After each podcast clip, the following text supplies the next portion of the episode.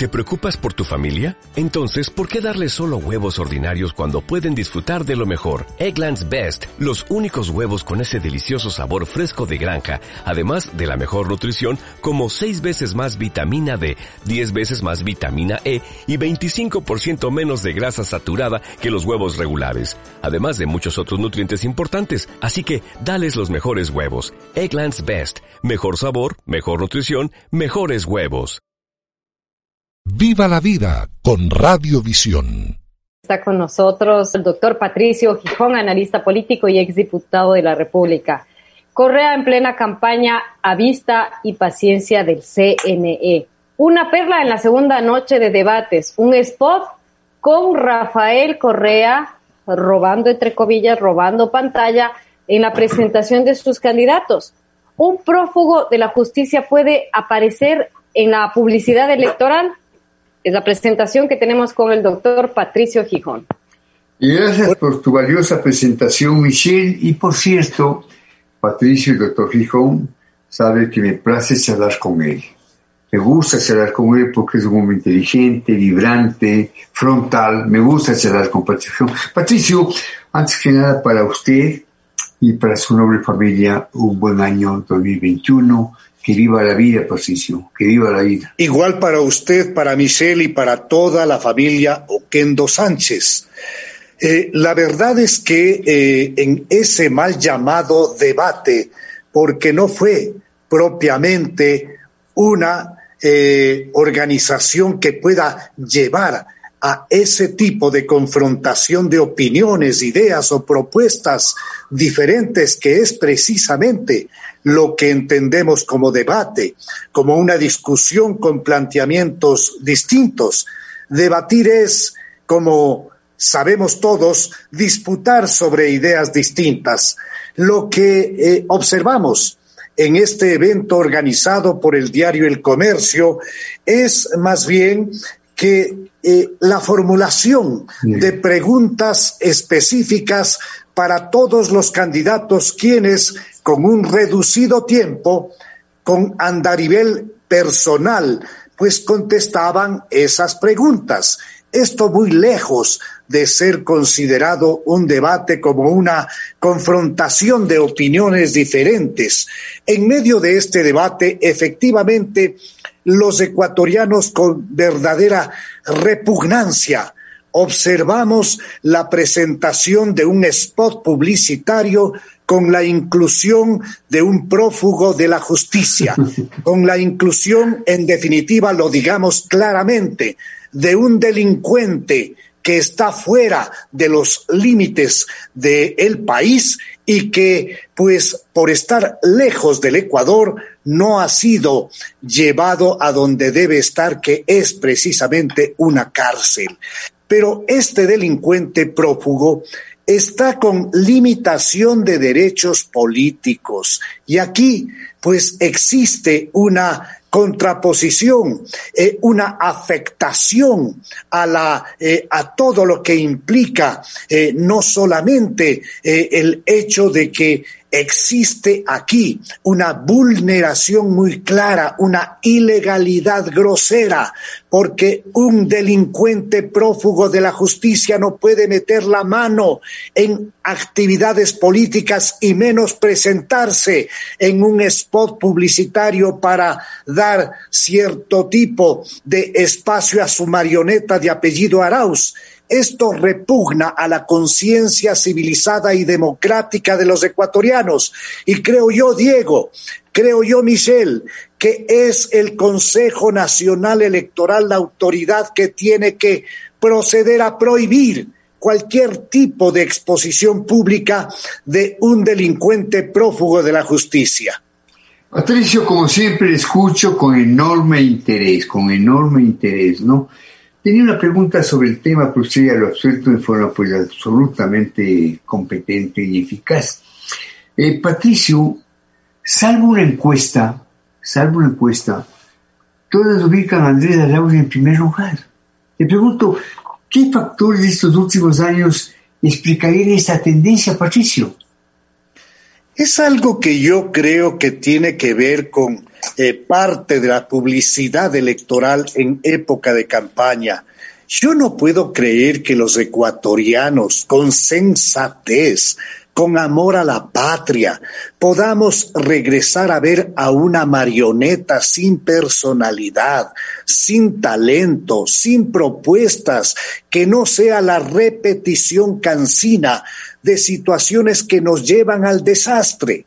Un buen amigo decía, bastaría salir a las calles de Quito de cualquier país, no solamente de Latinoamérica, sino de varios países del mundo, y conversar con venezolanos y preguntarles por qué están aquí.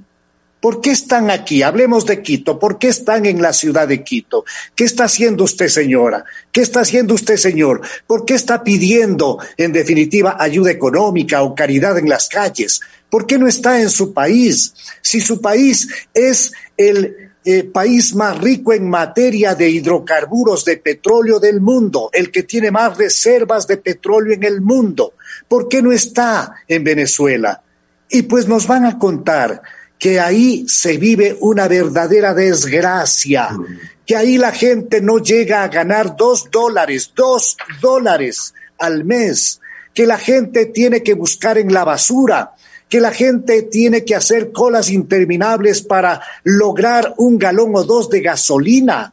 En definitiva, que se demolió la estructura de un país eh, respetable como es eh, Venezuela. Entonces, bastaría con hacer este tipo de referencias, de consultas a los venezolanos para darnos cuenta que para nada queremos nosotros la venezualización del Ecuador. ¿Qué es lo que ofrece el señor Arauz? Precisamente eso. Y además de eso, él habla de que es necesario sacar la dolarización del Ecuador. Entonces, ecuatoriano, si usted quiere que eso ocurra, pues el camino está libre. El voto en democracia es un arma que nos iguala a todos los ecuatorianos, a ricos, a pobres, a negros, a blancos, a mestizos, a todos y todos tenemos la misma capacidad de acudir a las urnas y utilizar el voto como una expresión de amor a la patria. Nosotros queremos que en democracia podamos ser capaces de resolver los problemas gigantes que tiene el Ecuador y que no retrocedamos hacia una propuesta que no solamente tiene que ver con una propuesta populista, atrabiliaria y prepotente, sino también cargada de corrupción. Patricio, por cierto, el señor Arauz en sus últimas intervenciones que nos ha presentado en ninguna exposición, ella puesta marcha atrás, ¿no? Dice que no ha hablado de desdoblar país, sí habló de desdoblar el país amigablemente, se contradice esto. Y en lo que tiene que ver con su primera parte de su intervención, Patricio, eh, sí, en realidad organizada por el comercio no fue un debate, sino una exposición, pero tiene un mérito, tiene un mérito. Eh, tiene un mérito, lo hecho por el comercio y también por el canal 5 de televisión. Y ahí está doña Michelle con sus propias preguntas. Patricio, Michelle. Patricio, varios sondeos dan por hecho una segunda vuelta. ¿Usted coincide con esta presunción? Y si fuese así, ¿entre quién y quién sería? Yo creo que Arauz va a quedar relegado a un tercero o cuarto lugar. Yo estoy convencido de que una serie de firmas que realmente aparecen en época de campaña para meter la mano en, eh, precisamente en la opinión de los ecuatorianos no son pues empresas encuestadoras serias con una trayectoria de honestidad reconocida, de prestigio en el Ecuador. Creo yo que va a haber una segunda vuelta. En primer lugar, indiscutiblemente está el candidato Guillermo Lazo, que es un ecuatoriano con la suficiente solvencia, preparación y deseo de servirle al Ecuador. Pienso yo que en el segundo lugar podríamos tener una sorpresa creo yo que esa sorpresa podría dar el candidato Yacú Pérez. Y en el tercer lugar es probable que esté el señor Arauz. Así veo yo la posibilidad de que exista, de que exista una segunda vuelta en esa forma. Estamos dialogando con el señor doctor Patricio Fijón, es político y es diputado de la República, un hombre con una larga trayectoria pública, realmente con mucho mérito. El tema de esta mañana corre en plena campaña Vici Paciencia del CNE. Usted ya se ha expresado sobre esto, pero para que todo quede perfectamente claro, Patricio, ¿cuál es su balance final de las dos jornadas de debate, entre comillas? ¿Cuáles son para usted las sorpresas y las revelaciones? A ver, Patricio. Realmente yo no tuve mayor sorpresa luego de esta presentación que sin duda tiene un mérito porque es necesario que los ecuatorianos al menos conozcamos a los 16 candidatos, conocemos a tres o cuatro de ellos, pero la gran cantidad son perfectos desconocidos. Yo creo que en una presentación de este orden primero deberíamos preguntarles quiénes son, Diego, de dónde vienen, cuál es su hoja de vida, qué han hecho en favor del Ecuador, cuál es en definitiva su pasado, cuál es su servicio a la comunidad, a la sociedad ecuatoriana.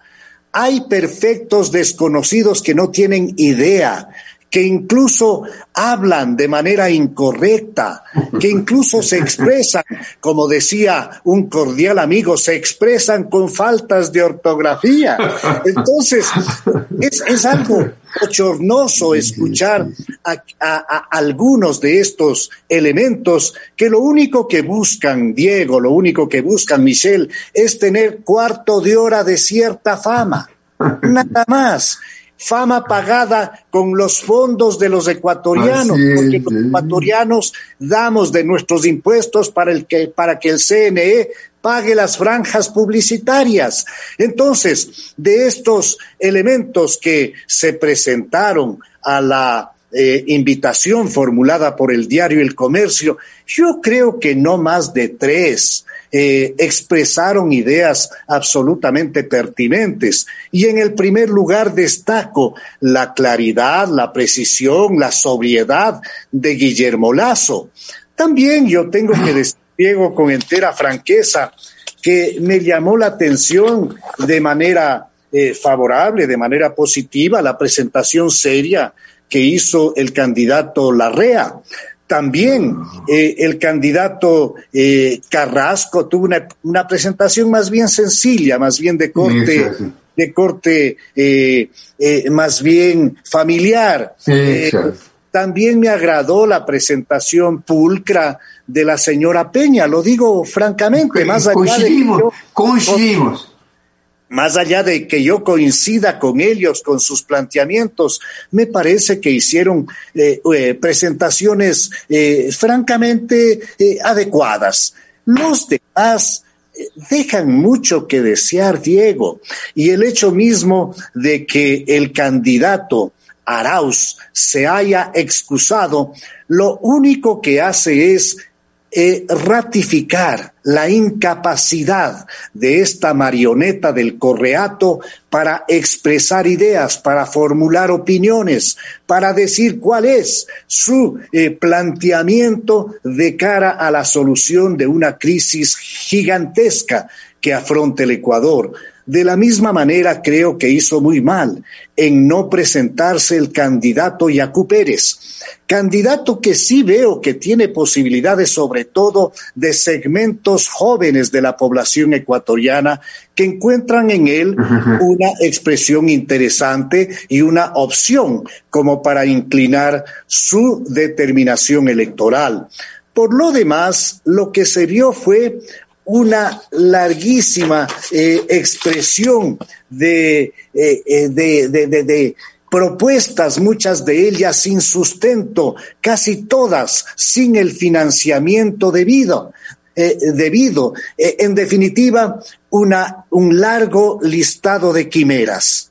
Escuchamos con vivo interés, Patricio, ya le voy a dar la palabra a Michelle, pero yo coincido con usted. Hubo intervenciones sólidas, maduras, eh, reflexivas. El caso de Guillermo Brazo se expresa con mucha claridad. El caso de eh, Paul Carrasco, coincido con usted, tuvo una actuación más bien, una presentación muy familiar, muy coloquial, muy casera. Gustavo Larrea nos entona, es un hombre inteligente, un hombre que conoce la problemática del país y se expresa debidamente. Y el caso de doña Jimena Peña, Jimena Peña, ¿no? Sí, sí, sí.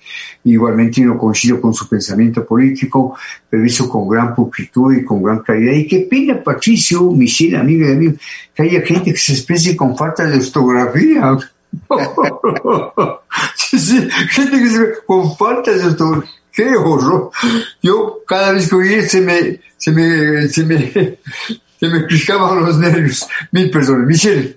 En un momento de alto desempleo, ¿qué reflexión hace usted de la propuesta correísta de entregar mil dólares a un millón de familias? Es una propuesta populista, es una propuesta irresponsable es una propuesta que únicamente está dirigida a la recaudación, a la pesca irresponsable de votos. Es una propuesta que no tiene asiento en la realidad presupuestaria de un país que está prácticamente quebrado, de un país que vive al momento del crédito de los organismos multilaterales, de un país que no ha podido sortear adecuadamente una mega crisis, una mega crisis no solamente en la parte sanitaria, sino también fundamentalmente en la parte económica, con un desempleo, con la falta de empleo y trabajo que ya bordea el 70% en la población nacional, con una mega crisis que no ha podido vencer problemas de corrupción que apreciamos con verdadera náusea que se dieron incluso en plena pandemia, con una crisis espantosa que se hagan este tipo de propuestas irresponsables de la entrega mensual de mil dólares a un millón de personas en el Ecuador, me parece que es el monumento al populismo y a la farsa. Salvo Patricio, y luego sigue Michel, salvo Patricio, de que el señor Arau saque ese dinero de su bolsillo, ¿no? Eso tal vez, cambiaría. Eso o que tal vez don Rafael también saque de su bolsillo y dice, eh, pues qué maravilla, ¿no?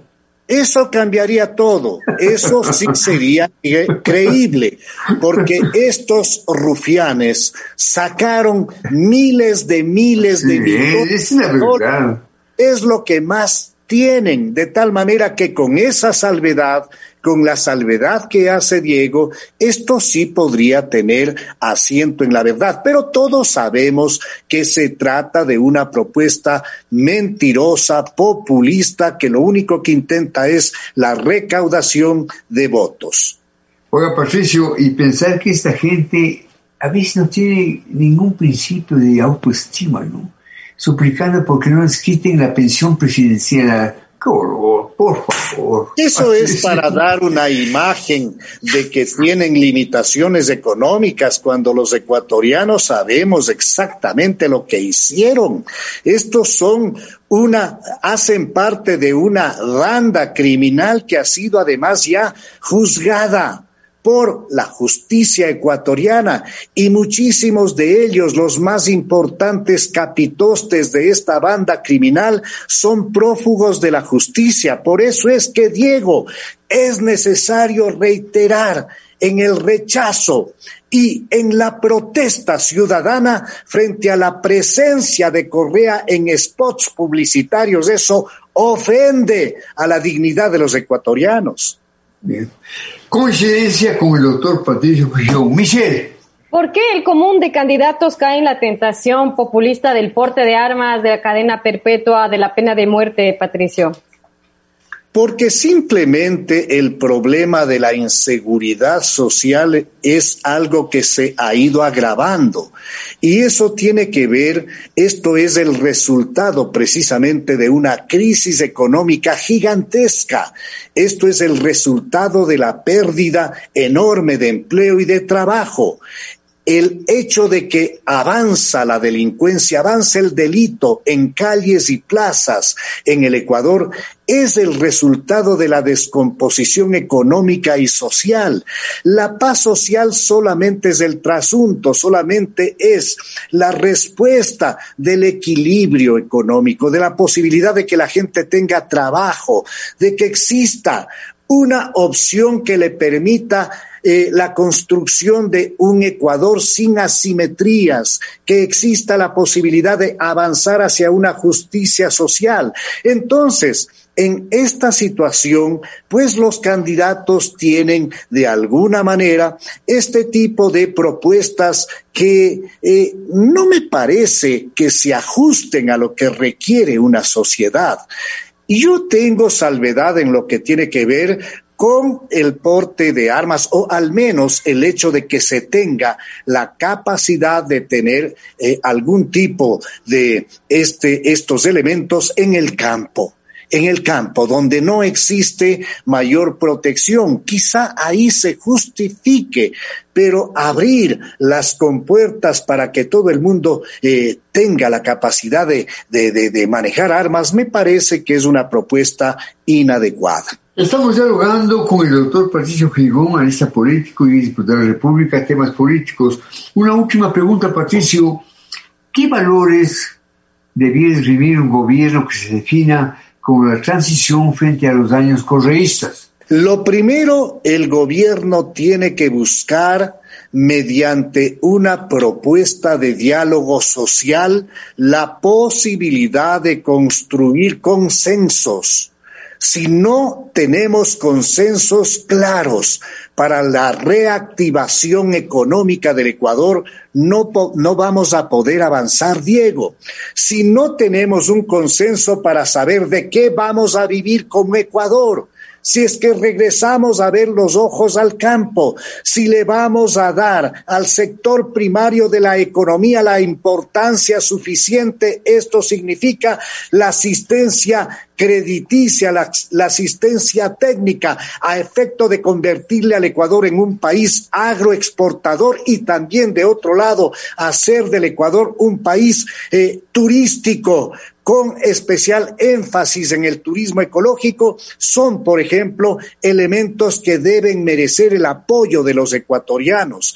No vamos a tener días fáciles, vamos a tener ah. situaciones muy complejas, de tal manera que si es que no tenemos elementos suficientes de entendimiento colectivo mediante sistemas que nos permitan avanzar en acuerdos nacionales, no veo yo la posibilidad de salir adelante con un Ecuador que tenga horizonte. De tal manera que para mí es fundamental el diálogo y también es fundamental, Diego, demoler los resultados de lo que ocurrió en la Asamblea Constituyente de Montecristi.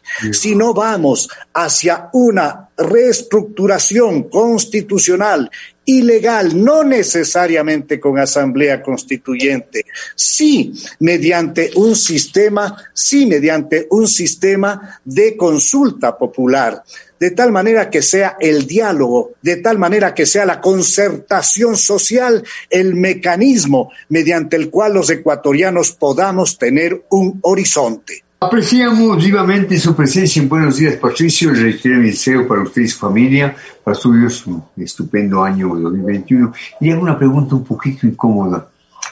Si finalmente triunfara Lazo, ¿le gustaría ser parte de ese gobierno, Patricio?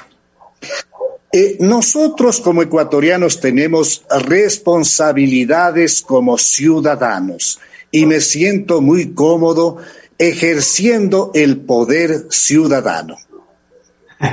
Muy bien. A buen entendedor, pocas palabras, Patricio. Muy bien. Un abrazo cordial, Patricio. Cuídese. Feliz 2021. Marcamos la pausa. Viva la vida con Radiovisión.